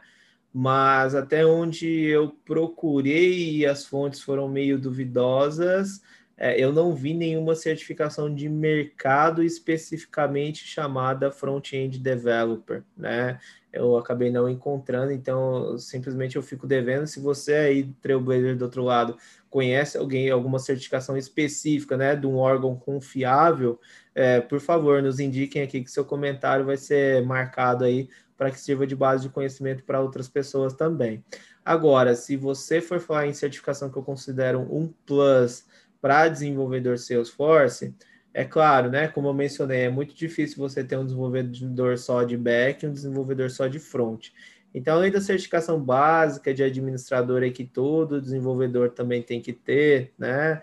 Não só a certificação, mas assim como o conhecimento básico da plataforma, é, assim como quais são todos os recursos antes dele desenvolver, é, eu recomendo aí que você tenha, por exemplo, se você for falar de, de front-end especificamente, a certificação de JavaScript Developer One, tá? É uma certificação que ela não aborda Lightning Web Component ou Visual Force Page ou é, Aura Components, por exemplo, mas ela é uma certificação que vai abordar diversos, eu não vou falar diversos para não falar todos os aspectos em relação ao uso do JavaScript, né? E considerando que JavaScript hoje é a linguagem que é, são criados novos frameworks em cima da linguagem, é o que o Salesforce máximo utiliza para interação, né, fora o template ou componente aí é, de front-end, então super recomendo que você tenha certificação de JavaScript, não só para o mercado, mas para conhecimento pessoal, porque quando você começar a estudar para essa certificação, você vai ver que tem muita coisa que você não sabia e vai ter muita coisa que você vai ter a necessidade de rever que de fato vai melhorar o seu dia a dia aí como desenvolvedor, por exemplo, de componentes dentro da plataforma. Então, se você for considerar fora o arroz com feijão que eu acabei mencionando, uh, o que eu recomendo é a certificação de JavaScript Developer One da Salesforce. E se é Developer One, provavelmente assim como a plataforma Developer One, a Salesforce no futuro vai lançar aí uma JavaScript Developer 2, tá? Não tenho visão de roadmap para isso, mas é muito provável, baseado na experiência, né? E a certificação de JavaScript Developer One, ela acaba exigindo que você tenha é, a Super Badge, né, de Lightning Web Components Specialist. Então, é uma boa parte aí de exercício com JavaScript Então é unido o Super Badge mais a certificação, você consegue ser de fato certificado aí, vai ser um plus aí para o seu currículo, né? Fora que você vai ganhar uns pontinhos a mais do Trailhead aí por cumprir a Super Badge, que tem 14 etapas, se eu não me engano. 13 ou 14 etapas, se eu não me engano. Bacana, Gui. Gui, que dica de ouro você deixa aqui para a galera? Essa daqui é aquela dica, não vamos nem dizer ouro, né? O diamante mesmo, né? Que a gente pega e vamos lapidar aqui. Que dica que você deixa para os nossos ouvintes, de fato, que está querendo embarcar um pouco nesse universo de front-end é, developer aí? Dica do Guilherme, essa daqui é aqui no. O cara pode, pode ir lá. Fala, Guilherme. Pode, fala, Guilherme. Aqui, aqui você pode procurar no Google, você pode procurar no, no Trailhead, você não vai achar essa dica aí, essa dica, se você fizer, vai fazer toda a diferença. Gui, que dica é essa? Ah, quem me conhece sabe que eu sou uma pessoa muito crítica e muitas vezes crítica comigo mesmo, né? Então, é um ponto que eu reforço. A principal dica de ouro que eu posso deixar, tanto se você quer ser um desenvolvedor front-end ou se você quer ser um, um desenvolvedor aí back-end ou um full stack, né? falando que você está trabalhando com software as a service, como no caso do Salesforce, primeiro de tudo, conheça a cultura no code, low code e saiba de fato quando você deve codificar, para não cair de fato naquele famoso vamos reinventar a roda, sabe? Sabe quando você chega num projeto lá, você se pergunta, mas por que, que o desenvolvedor antigo que criou esse componente, sendo que tem nativo, né? Então, cara, se eu fosse o Gui sentando numa cadeirinha hoje e perguntando para uma pessoa experiente, seria algo que eu gostaria de ouvir desde o começo.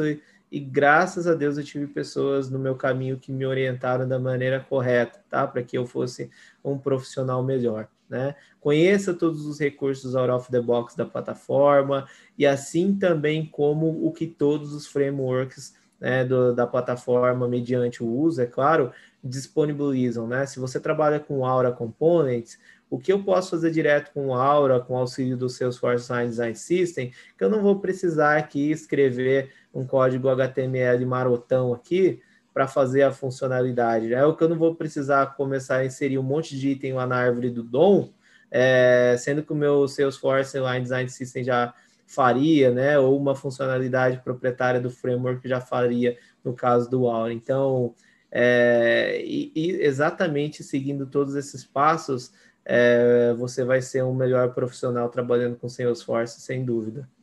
Muito bom, Gui. Obrigado por compartilhar essa dica aí de ouro com os, com os nossos ouvintes. Gui, fora essa sua dica de ouro aqui que você deixou para os nossos ouvintes, é, tem algum curso fora Salesforce? Aí vamos falar um pouquinho fora do universo Salesforce. Tem algum curso que você recomendaria para os nossos ouvintes para que de fato ele seja e faça a diferença na hora que ele for lá tentar se especializar um pouco mais nessa, nesse tema de front-end? Fê, com certeza tem, tá? E são cursos que eu já fiz, são cursos que, de fato, se você quer ter uma especialização, está começando a trabalhar como desenvolvedor Salesforce agora, e você quer ter uma rampa mais rápido quando você estiver trabalhando com os frameworks, né? É, eu super recomendo você ganhar uma base de conhecimento é, fora o Salesforce em si, como desenvolvimento web de maneira geral, que são conceitos que você automaticamente vai abstrair quando você estiver desenvolvendo dentro do Salesforce, tá? Mas tem algumas coisas em específico que eu gostaria de trazer para vocês. O primeiro tem um canal no YouTube que se chama Clever Programmer, né? E aí eu ressalto a importância de você profissional de Salesforce está sempre se qualificando com o inglês, né? Se você ainda não fala, é, ou pelo menos aí de adquirir uma habilidade é, de básica intermediária de entendimento, né? De conteúdo, assim como leitura também. É, ele é um, eu não acredito, acredito que ele seja um indiano, tá? Posso estar tá bem errado, mas é um, o link também estará aqui na descrição do episódio para você. Mas o, o Clever Programmer é um desenvolvedor full stack web, né? mas ele tem um curso, um vídeo no YouTube de oito horas de desenvolvimento JavaScript, que ele começa do básico e vai até e faz jogo de blackjack, é muito legal. Eu fiz as oito horas, tá? É, é, muito bacana mesmo e é gratuito, tá? Então, super recomendo. Um outro cara bacana, conteúdo em português também, que sempre traz conteúdo, é o Gustavo Guanabara, do Curso em Vídeo. tá? Então, é um canal que você vai encontrar cursos de HTML, CSS, JavaScript gratuito. É claro que essas pessoas também têm uma outra fonte de renda que é o curso pago, né? Mas eu vou te dizer que se você fizer o, o arroz com feijão ali do curso gratuito, você vai ganhar uma boa base de conhecimento também. É, nos meus tempos de desenvolvedor Java, né, de estudante de desenvolvimento Java, tinha é, um site que para mim era fodástico, era o Alura. O Alura ele tem, eles têm livros, eles têm os portais com tutoriais, né? E eles também têm alguns cursos de formação em front-end especificamente, tá?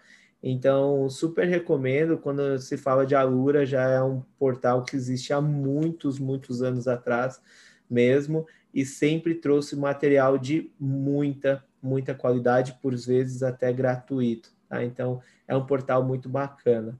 E não posso perder, é claro, né? Módulos aí do Trailhead sobre JavaScript Visual Force, Aura e LWC.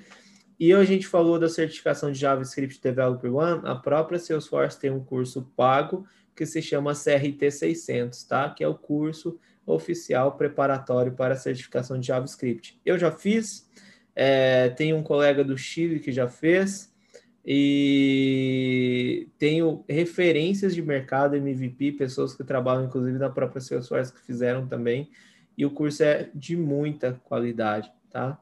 É, não é um curso que vai te fazer aprender JavaScript do zero. É claro, você tem que ter uma prévia, uma base muito grande de conhecimento, mas é um curso ali, ao mesmo tempo teórico, hands-on, você vai interagindo com o instrutor e você vai relembrar basicamente todos os conceitos necessários aí para você ter uma rampa para prestar o seu exame. Então, é, é um curso não fora ecossistema do Salesforce, mas é um curso puro de JavaScript, tá?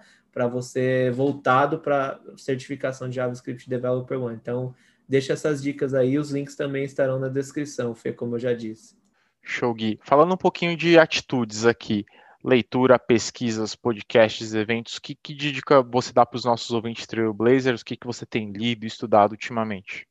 Fê, é, eu sou uma pessoa que gosta muito de otimizar tempo, né? Então, eu sou ser humano, né, gente? Tem que limpar a casa de vez em quando, tem que cuidar dessas crianças aqui, tem que é, fazer alguma coisa para a mãe de vez em quando, tem que namorar, né? Mas eu sou uma pessoa que geralmente procuro abstrair conhecimento do que eu gosto. Eu de fato gosto do que eu faço, né? E eu tenho um podcast em específico que ele traz insights não só no mercado de desenvolvimento de maneira geral, mas como boas práticas mesmo de um profissional desenvolvedor, tá? É um podcast que se chama Developer Tea, tá? Tea de chá mesmo. Então, é, a pessoa que é o host desse podcast é o Jonathan Cuttrell. É, não sei se a pronúncia está certa do Cuttrell, porque eu não sei se ele é americano de fato mas é, é um podcast que, assim, é, traz diversas reflexões em um período curto de tempo. É, se você quer se tornar um profissional muito melhor, principalmente em detrimento de uma carreira de desenvolvedor, tá? E aí eu já comentei alguns podcasts, vamos falar do Salescast Podcast. Tem o podcast oficial da Salesforce, que se chama Developer Podcast também, Gente, tem gente muito fera, muito fera participando desses podcasts também. É, tem o podcast do Salesforce Way, que eu acabei comentando, que é o Xixal, tá? É um asiático que hoje está trabalhando lá em Helsinki, na Finlândia, né? Próximo ao nosso amigo Tayan lá também. Inclusive, trabalha na mesma empresa. É um podcast também voltado para Salesforce, só que é em inglês, tá? É, até peço desculpas a você, ouvinte, eu trazendo referências muito em inglês, mas é que fora canal Salesforce Brasil, Salescast Podcast e o Soulforce.cloud no, no, no, meu amigo Fernando, né, a gente não tem muito conteúdo em português ainda, então a gente sempre acaba procurando alguma referência, mas eu deixaria essas indicações, Developer T, de um contexto muito geral, mais geral, o Developer Podcast da Salesforce, né, Salesforce Way aí como referência de Salesforce em diversos assuntos, Fê. Legal, Gui. Gui, onde o pessoal encontra você? Quer falar mais um pouquinho sobre você? Estou com uma dúvida aqui sobre o que você disse, quero tirar essa dúvida com você. Como o pessoal faz para encontrar você? Adivinha, Fê? Lá, primeiro de tudo, no nosso grupo do Telegram, né? Se você se inscrever no link que está aí abaixo do episódio no grupo do Telegram, automaticamente você vai ter acesso ao meu número de telefone consequentemente, você vai ter acesso também a mim, né? Não somente ao Ti, ao Fê, o Brunão, o Tayan e todo mundo aí que faz parte da comunidade. Então é o meio mais fácil de me encontrar. Mas também é, uma, eu não sou muito de rede social, apesar de a gente produzir conteúdo para rede social também. É, eu sou bem ativo no LinkedIn. Confesso que já fui mais, quero voltar, mas é, lá todo mundo vai me achar se digitar Guilherme Monteiro Salesforce, tá? Então provavelmente vai ser o primeiro link de resultado que você vai obter. É, ou Guilherme Monteiro em qualquer rede social também é, vai ser muito fácil de me encontrar. Mas eu não sou ativo em rede social, é muito mais fácil. Ou você me manda uma mensagem no LinkedIn, ou você me manda um e-mail, ou você me manda uma mensagem direta lá no Telegram, que eu vou prontamente responder você assim que eu tiver a disponibilidade. E, e até pedindo desculpas, né, para os meus amigos trailblazers aí. Às vezes me mandam mensagem, eu não consigo responder ou na mesma hora, no mesmo dia, porque, galera, a chuva de mensagens é bem grande, tá? Parece que não, mas tem muita gente. E eu procuro responder todo mundo, né? Pode ser não na hora que a pessoa é, me mandou mensagem, mas ela não vai ficar sem resposta, tá? Até peço desculpa se alguém ficou sem resposta aí na virada do ano por Natal, mas foram dias aí que eu tirei meio off mesmo aí para relaxar um pouco mais com a família. Mas fora isso, é, eu procuro responder todo mundo, independente do dia ou da hora que seja né? Certo final de semana que eu fico um pouquinho mais off, mas todo mundo recebe resposta. Pode ficar tranquilo que tem Gui para todo mundo. Legal, Gui. Bom, adiciona a gente lá no LinkedIn também, é hiper fácil. Felipe Moreno, se você colocar Felipe Moreno seus caches, você já vai me encontrar lá. Dá, dá, dá uma, uma seguida lá, com, compartilhe algum conteúdo comigo, com certeza a gente vai trocar uma ideia. Se você tiver alguma dúvida, se você tiver alguma sugestão de episódio também, vai ser muito bem-vindo. Adicionar lá no LinkedIn. Simples, simples, simples assim, já copiando já o Thiago. Felipe Moreno, Salescast. Ti. Bom, o meu é mais facinho que eu não erro, né? Você viu que eu já faço várias vezes. Você às vezes se embaralha aí com essa tua simplicidade, né? O meu é facinho. Facinho é Thiago com H, Schmidt, S-C-H-M-I TZ. Faço assim, viu? Maravilha. Adiciona... Como te disse, escrevo desde criancinha. Já desde criança ele já escreve. Desde criancinha, tranquilão, não erro. Adiciona lá também no LinkedIn, nossos parceiros, como sempre, ficam nos bastidores aí dando todo o apoio pra gente. Bruno Passos, o Brunão, coloca lá Bruno Passos lá no LinkedIn e o Tayan Guerra também, sempre dando, dando um apoio e um suporte pra gente aí. Lá no Instagram, adicionar a Fafá, que é a que faz toda essa edição aqui de entregar todos esses conteúdos para vocês, todos os vídeos, na verdade, ela faz toda essa edição. Se você for lá no YouTube, lá no canal Salesforce Brasil, você vai encontrar a gente e toda essa edição é a Fafá que faz. Adicionar lá no Instagram, então, é Rafa CL Monteiro, simples assim, sem ninguém errar, e vamos embora. E não esquecendo, esse, esse episódio é um oferecimento dos nossos parceiros da InnoLevels. A InnoLevels é uma empresa que oferece soluções, serviços e consultoria em TI, com uma equipe multidisciplinar e capaz de entregar resultados com agilidade nos projetos de Salesforce, integrando com outras tecnologias. Conheça a InnoLevels. Gui, muito obrigado aí pelo seu pelo seu tempo, por compartilhar com a gente, por dar uma aula aí sobre a questão de front-end. Com certeza já fica o convite já para um próximo tema não dando spoiler para os nossos ouvintes, mas fica um, um, um convite já aí para um, um, próximo tema. Muito obrigado. Eu que agradeço, Fê. Obrigado, Ti, obrigado você, obrigado, Brunão, todo mundo dos seus cast, né? É sempre um prazer aí trazer um pouquinho de conteúdo para a comunidade, assim como eu recebo demais, né, da comunidade. É, de vez em quando a gente tem que retribuir aí o mínimo que seja possível consequentemente aí contribuindo com os ouvintes, né, tanto do canal Salesforce Brasil quanto do Salescast Podcast. Tendo disponibilidade, tendo agenda, tendo um assunto, só me chamar que será certamente um prazer estar aqui com vocês do outro lado da cadeira, né? Show com de bola, Gui. Com certeza. Bom, espero que vocês tenham gostado desse episódio. Não deixe de mandar seus comentários, feedbacks, é, lá nas nossas redes, tanto site, fanpage, Facebook, Instagram, Twitter, tudo arroba Salescast e também arroba canal Salesforce Brasil.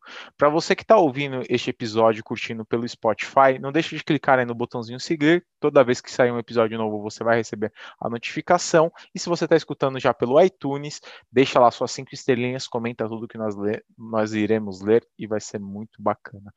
Espero que vocês tenham gostado e até o próximo episódio. Até mais. Até mais, pessoal. Valeu, pessoal.